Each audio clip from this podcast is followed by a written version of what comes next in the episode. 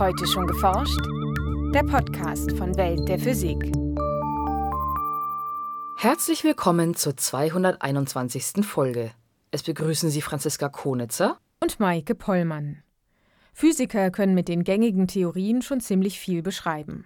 Von Quantensprüngen in Atomen bis hin zu riesigen Galaxienhaufen im Weltall. Nur beim Urknall, dem Ursprung von allem, scheitern sie bislang. Zwar gibt es inzwischen mehrere Ideen für eine Theorie, die alles erklären kann, doch welcher Ansatz richtig ist, wissen Physiker noch nicht. Ich kann mir durchaus vorstellen, dass das Universum warum nicht sieben Dimensionen hat oder, oder 39 und das von einer ganz anderen Art der Materie erfüllt ist als die, die wir sehen. Also das ist theoretisch alles vorstellbar. So Hermann Nicolai vom Max-Planck-Institut für Gravitationsphysik in Potsdam. Im heutigen Schwerpunkt stellt der theoretische Physiker verschiedene Anwärter für die sogenannte Quantengravitation vor. Eine Theorie, die Quantenphysik und Einsteins allgemeine Relativitätstheorie vereinigen soll. In den Nachrichten geht es um den diesjährigen Nobelpreis für Physik, um eine Kraterzählung auf dem Mond und um Fensterscheiben, die Strom erzeugen. Zunächst aber das Feature von Nora Kusche. Einsteins allgemeine Relativitätstheorie für das ganz Große und die Quantentheorie für das Allerkleinste. So beschreiben Physiker heute die Welt. Aber nicht alle geben sich damit zufrieden. Hermann Nicolai ist Direktor am Max-Planck-Institut für Gravitationsphysik in Potsdam und sucht nach einer Theorie, die alles kann. Das ist ja mittlerweile fast schon Allgemeinwissen, dass dass wir für das große, für die Gravitation, die langreichweitigen Kräfte, da haben wir Einstein und Einstein funktioniert wunderbar, perfekt. Und auf der anderen Seite in der Elementarteilchenphysik ist es ebenso, dass die Quantentheorie oder Quantenfeldtheorie äh, fantastisch gut bestätigt wird durch das Experiment. Also wir sind in beiden Bereichen haben wir bisher keine Hinweise darauf, dass etwas an den Modellen nicht stimmt. Aber wir wissen, dass es letztlich nicht stimmen kann. Von der Bewegung ausgedehnter Galaxien bis hin zum merkwürdigen Verhalten der kleinsten Teilchen beschreiben die beiden Theorien ihr jeweiliges Gebiet bisher ohne Probleme. Das Problem entsteht nur in dem Moment, wo sie sich dann tatsächlich in die Quere kommen, wo das sehr Große auf einmal sehr klein wird. Und das ist genau beim Urknall der Fall. Da, da haben wir dann auf einmal Riesenenergien in extrem kleinen äh, Raumbereichen oder Raumzeitbereichen. Und dann äh, bricht die ganze Physik oder die physikalischen Gesetze, die wir kennen, brechen dann zusammen. Der Urknall ereignete sich vor etwa 13,7 Milliarden Jahren und ist der Ursprung der Welt, wie wir sie kennen. Für theoretische Physiker ist er aber vor allem eins, eine Singularität. Das heißt, die etablierten Theorien können die Geschichte des Universums erst kurz nach dem Urknall rekonstruieren. Vorher versagen die mathematischen Formeln. Also wir tasten uns sozusagen bis auf 10 hoch minus 30 Sekunden oder so an den Urknall heran. Aber was wir eben nicht verstehen, ist dieses letzte Stück zwischen diesen 10 hoch minus 30 Sekunden und dem Zeitpunkt t gleich 0. In diesem Moment erst wird Materie im gängigen Sinne des Wortes erzeugt.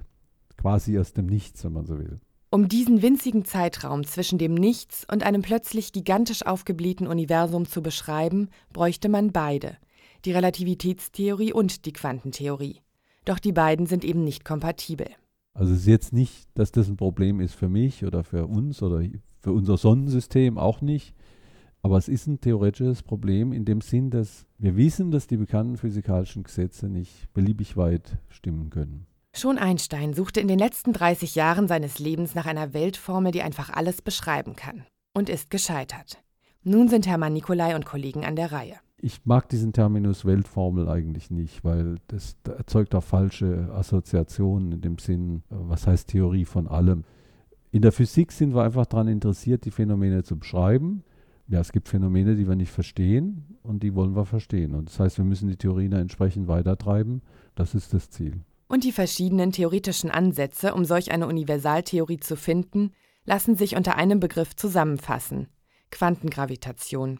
Die würde uns sehr viel mehr sagen, als wir jetzt wissen. Ob sie uns wirklich alles sagen kann, das, das weiß ich auch nicht. Aber sie könnte uns ja eigentlich näher an diesen Urknallpunkt heranbringen. Wohl bis zum oder vielleicht noch näher dran, aber nicht ganz genau dran. Also das ist alles möglich. Das wohl bekannteste und am häufigsten diskutierte Modell ist die String- oder auch Superstring-Theorie. Superstring-Theorie basiert auf der Annahme, dass die elementaren Konstituenten der Materie nicht punktförmig sind, sondern fädchenförmig. Äh, damit kann man eine ganze Menge erklären. Man kann zum Beispiel auch mathematische Ungereimtheiten beseitigen, oder das hofft man zumindest. Und damit auch gleichzeitig Vorhersagen machen über die, die Art von Materie, die in der Welt ist. Die vertrauten drei Raumdimensionen werden bei der Stringtheorie nicht nur, wie bei Einstein, um eine vierte Zeitdimension erweitert. Es kommen noch etliche zusätzliche für uns unsichtbare Raumdimensionen hinzu, die der Theorie zufolge in den aufgerollten Strings versteckt sind. Die Stringtheorie hat ja die kritische Dimension, also entweder 26 oder 10, die für die Konsistenz der Theorie erforderlich ist. Und das ist ja gewisserweise eine Vorhersage der Theorie. Also wenn man jetzt tatsächlich entdecken würde, dass es noch zusätzliche Dimensionen gibt, dann wäre das eigentlich eine Bestätigung der Stringtheorie. Dann wäre zum Beispiel die Loop Quantum Gravity erledigt oder vom Tisch. Diese Englisch Loop Quantum Gravity oder auch Schleifenquantengravitation ist ein weiterer viel diskutierter Kandidat für eine Universaltheorie. Sie geht von sogenannten Spin-Netzwerken aus. Das sind gewundene Gebilde, charakterisiert durch Schleifen und Knoten, die durch ihr Zusammenspiel die Raumzeit bilden. Die Schleifenquantengravitation wird von einigen Theoretikern zu den aussichtsreichsten Kandidaten gezählt, während Nikolai und Kollegen dem Modell eher kritisch gegenüberstehen. Die Schleifenquantengravitation ist ein Versuch, der sich wirklich nur auf die Einstein-Theorie beschränkt, keine Aussage macht über den Materiegehalt der Welt und versucht, das Problem sozusagen auf die Einstein-Theorie zu konzentrieren und sagen, jetzt mache ich erstmal den Einstein kompatibel äh, mit der Quantentheorie und dann kümmere ich mich um den Rest der Physik. Und äh, viele von uns glauben, dass das nicht der richtige Ansatz ist. Hermann Nicolai selbst forscht an der Supergravitation, welche die Supersymmetrie mit der allgemeinen Relativitätstheorie verbindet und um Materieteilchen, sogenannte Fermionen, erweitert.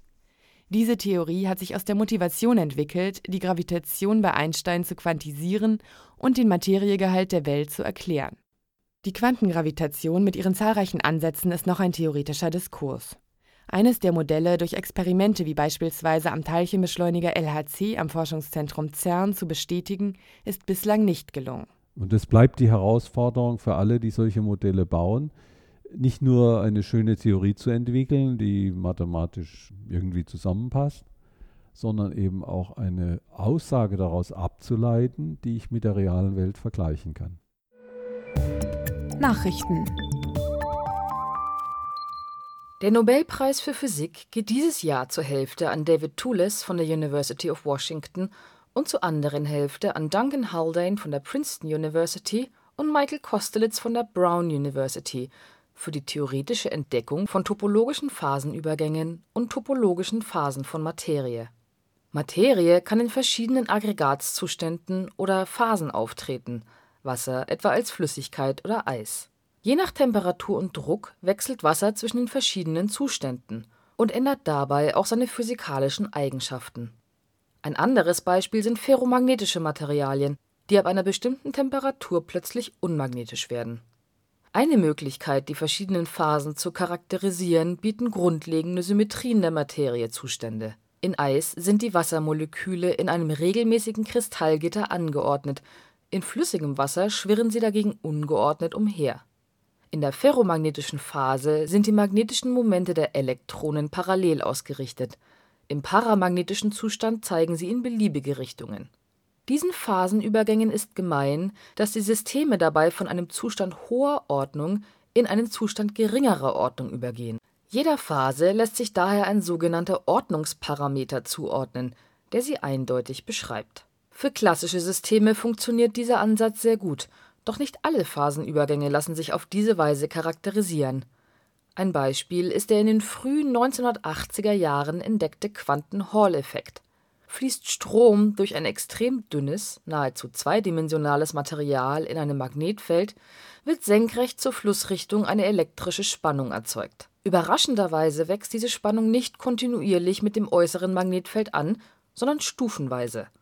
Jede Stufe stellt dabei eine eigene Phase dar, die Ordnung des Systems bleibt dabei jedoch auf den ersten Blick unverändert.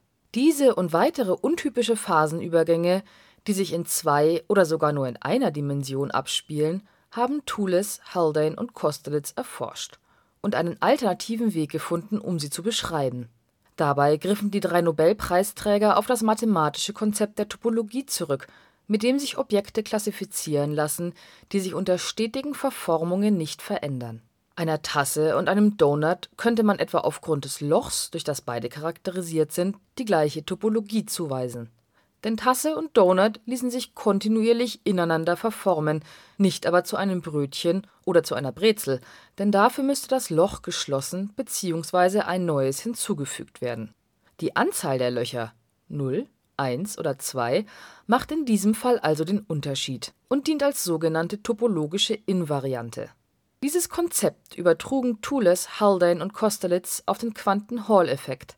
Das quantenmechanische Verhalten der Elektronen beschreiben Physiker mit Hilfe von Wellenfunktionen. Betrachtet man nun für eine bestimmte Phase die Wellenfunktionen der Elektronen, so lassen sich diese ebenfalls mit Hilfe von topologischen Invarianten beschreiben.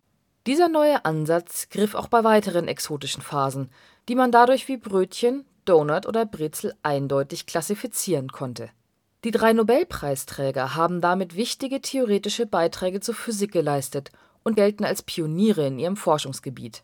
In den vergangenen zehn Jahren wurden topologische Phasen auch experimentell untersucht, und das Interesse an dem Forschungsfeld wächst stetig. Nicht zuletzt, weil die exotischen Materiezustände auch praktische Anwendungen versprechen. Sie könnten etwa als Baustein für einen fehlertoleranten Quantencomputer dienen auf dem Erdtrabanten schlagen deutlich mehr Meteoriten ein als bislang angenommen. Das zeigt der Vergleich von alten und neuen Bildern der Mondoberfläche, die von der NASA-Raumsonde Lunar Reconnaissance Orbiter aufgenommen wurden. Seit 2009 konnten die Wissenschaftler insgesamt 222 neue Krater mit einem Durchmesser von mehr als 10 Metern aufspüren, was theoretische Vorhersagen um 33 Prozent übertrifft. Die Beobachtungen zeigen auch, wie sich Meteoriteneinschläge auf die Oberfläche des Erdtrabanten auswirken. So gehen von den neuen Kratern radiale Streifen aus, deren Länge den Kraterdurchmesser um das Tausendfache übersteigen kann. Die Forscher vermuten, dass es sich dabei um den Auswurf von geschmolzenem und verdampftem Material durch den Einschlag handelt. Zudem stieß das Team auf Tausende von kleineren Veränderungen auf der Mondoberfläche ohne sichtbare Krater. Die Forscher interpretieren diese Veränderungen als sekundäre Einschläge von größeren Gesteinsbrocken, die bei den Meteoriteneinschlägen ausgeworfen wurden. Insbesondere diese sekundären Einschläge wühlen die obersten Zentimeter der Mondoberfläche innerhalb von etwa 81.000 Jahren komplett um, so die Wissenschaftler im Fachblatt Nature. Jede Fensterscheibe lässt sich prinzipiell in ein kleines Solarkraftwerk verwandeln. Ein Weg dahin sind spezielle transparente, aber auch teure Solarzellen, die immer noch ausreichend Sonnenlicht in das Innere eines Gebäudes dringen lassen. In der Zeitschrift Nature Energy stellten Wissenschaftler nun eine deutlich günstigere Alternative vor. Dafür züchteten sie zunächst lichtaktive Nanokristalle, sogenannte Quantenpunkte. Diese können energiereiche Photonen des Sonnenlichts absorbieren und daraufhin Lichtteilchen mit etwas weniger Energie aussenden. Die Quantenpunkte lagerten die Forscher in einen hauchdünnen Kunststofffilm ein und beschichteten damit eine 90 mal 30 cm große Glasscheibe. Fiel nun Sonnenlicht auf die präparierte Glasscheibe, drang genug Licht hindurch, um einen Innenraum ausleuchten zu können. Energiereiche Lichtteilchen im Sonnenlicht wurden jedoch absorbiert und regten die Quantenpunkte zur Emission von Photonen an. Dieses Licht aus den Nanokristallen ließ sich effizient an die Ränder der Glasscheibe lenken Dort montierten die Forscher konventionelle Solarzellen, die aus dem abgelenkten Licht elektrischen Strom erzeugten. Auf die gesamte Fläche des Fensters bezogen ist die Effizienz dieser Solarzellen mit einem Wirkungsgrad von 2 bis 3 Prozent noch gering. Doch dafür könnte eine lichtaktive Beschichtung deutlich günstiger gefertigt werden als Solarmodule. Das war's für heute. Bleiben Sie wissenschaftlich und laden Sie uns auch nächstes Mal wieder herunter. Welt der Physik wird Ihnen präsentiert vom Bundesministerium für Bildung und Forschung und der Deutschen Physikalischen Gesellschaft.